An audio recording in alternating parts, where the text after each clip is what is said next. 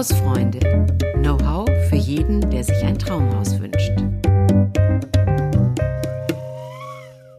Herzlich willkommen zu Hausfreunde, Ihr gutes Recht. Aktuelle Urteile deutscher Gerichte und ihre Bedeutung für Immobilienbesitzer und Steuerzahler, Vermieter und Mieter. Ein Kurzpodcast von Das Haus. Wir sind Kai Glinka und Neulani Waldenmeier. Die ganz rasante Preisrallye bei Immobilien ist vorbei und so mancher Immobilieneigentümer denkt daher darüber nach, Haus oder Wohnung zu verkaufen. Selbst wenn die Preise nicht mehr ganz so hoch sind wie noch vor zwölf Monaten, wer vor einigen Jahren gekauft hat, kann sich jetzt immer noch über satte Gewinne freuen. Wenn es allerdings dumm läuft, kassiert das Finanzamt mit ab. Denn bei Immobilienverkäufen wird unter Umständen eine Spekulationssteuer fällig. Die lässt sich allerdings vermeiden, wenn man bestimmte Fristen beachtet. Noilani, du hast einen Fall für uns, bei der sich die Verkäuferin nun ja letztlich verrechnet hat. Und das musste sie dann teuer bezahlen. Ja, leider. Eine private Verkäuferin war davon überzeugt, dass die sogenannte Spekulationsfrist bereits abgelaufen war und sie keine Steuern zahlen muss. Aber es kam leider ganz anders. Genaue Zahlen nennt das Urteil nicht, aber schätzungsweise musste die Dame wohl gut 40 bis 60.000 Euro ans Finanzamt abdrücken. Sie ist durch alle Instanzen gegangen, bis zum Bundesgerichtshof, ohne Erfolg. Klar, niemand zahlt gerne Steuern, aber in diesem Fall war es echt extrem ärgerlich, weil es nämlich auch vermeidbar gewesen wäre, hätte die Dame nur die Steuerbedingungen besser gekannt. 60.000 Euro ist wirklich eine Menge Holz. Wo lag denn letztlich der Denkfehler oder ja, vielmehr Rechenfehler der Immobilienverkäuferin?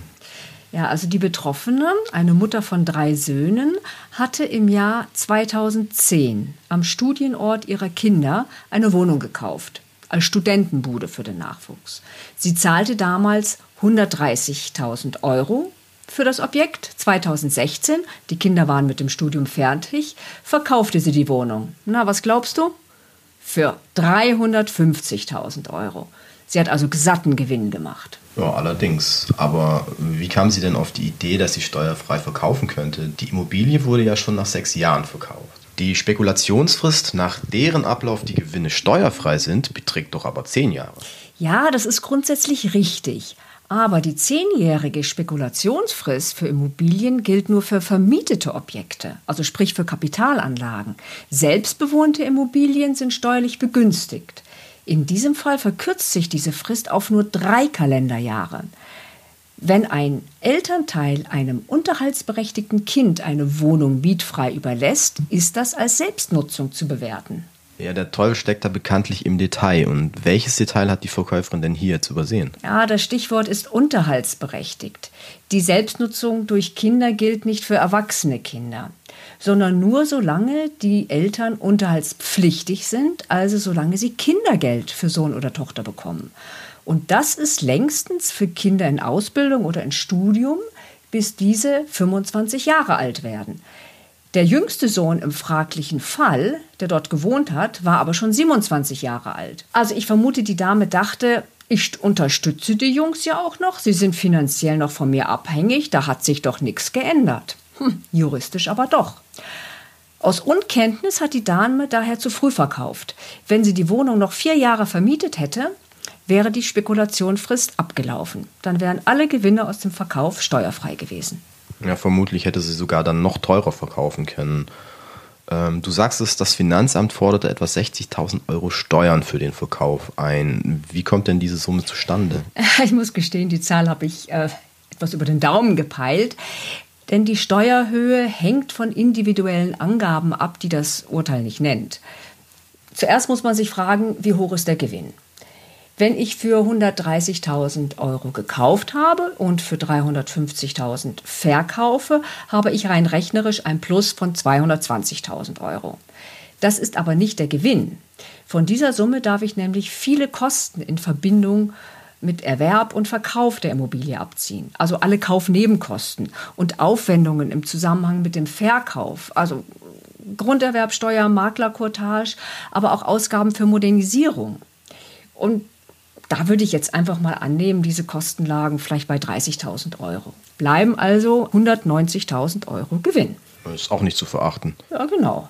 Und die Steuerhöhe wird mit dem persönlichen Steuersatz ermittelt. Also das ist der Einkommensteuersatz. Das können bis zu 42 Prozent sein. Und bei diesem Höchststeuersatz wären sogar fast 80.000 Euro Spekulationssteuer fällig. Beim Mindeststeuersatz von 14 Prozent ist das deutlich weniger, aber immer noch 26.000 Euro in unserem Fall. Den persönlichen Steuersatz der Verkäuferin kennen wir natürlich nicht. Aber ich habe jetzt mal angenommen, dass sie ganz gut verdient, wenn sie ihren Söhnen eine Studentenbude kaufen kann und habe so mit 30, 32 Prozent gerechnet und da kommen wir eben auf gut 60.000 Euro. Ja, aber nach Ablauf der Spekulationsfrist hätte sie ja gar nichts bezahlen müssen. Blöd gelaufen in dem Fall. Genau. Was sind denn die Stichtage für diese Frist?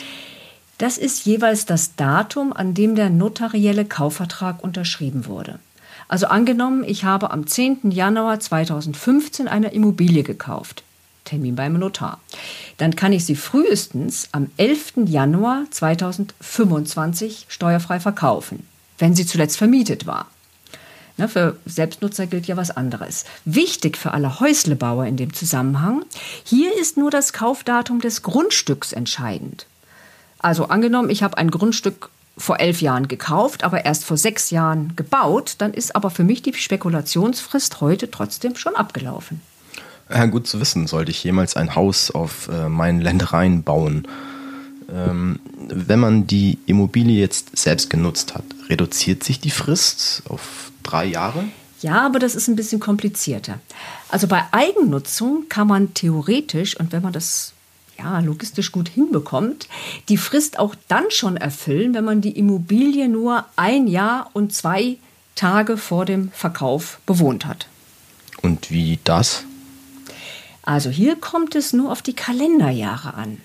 Gefordert sind zwei Kalenderjahre vor dem Jahr des Verkaufs. Also das erkläre ich am besten mit einem Beispiel. Also angenommen, ich habe im Jahr 2020 eine Wohnung gekauft. Das kann im Januar gewesen sein oder im Dezember, ganz gleich.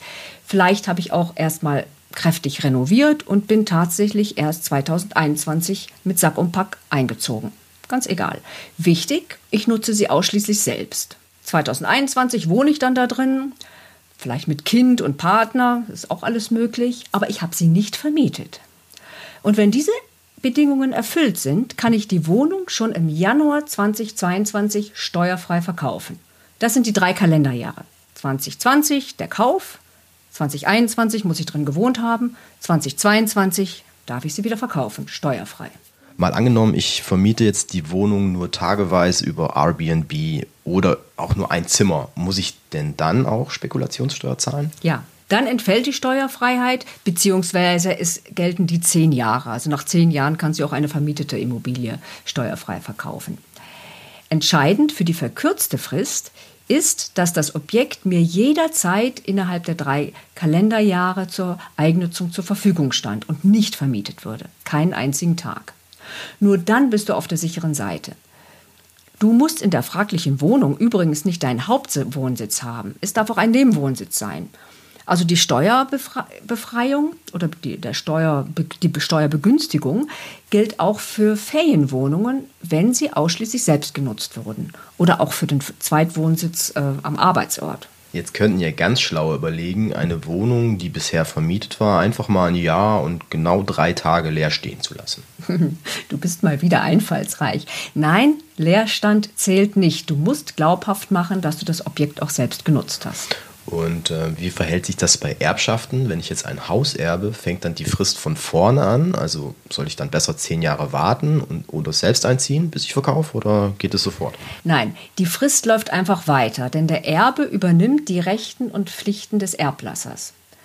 Wenn eine Mietwohnung vor acht Jahren gekauft wurde, wäre es dann natürlich schlau, sie erst in zwei Jahren zu veräußern, weil dann steuerfrei. Bei Immobilien, die der Erblasser selbst bewohnt hat, ist die Frist in den meisten Fällen schon abgelaufen.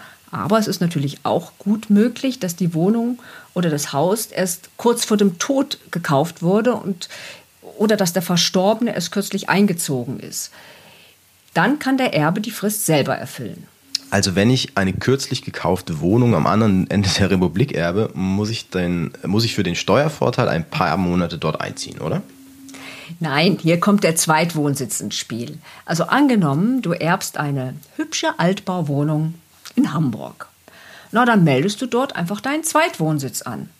Hamburg hat ja viel zu bieten und du verbringst immer mal wieder ein verlängertes Wochenende an der Elbe. Das ist dann quasi deine Ferienwohnung. Aber du solltest dort auch wirklich mal hinfahren. Sicherheitshalber würde ich das sogar auch dokumentieren mit Restaurantquittungen, Eintrittskarten etc.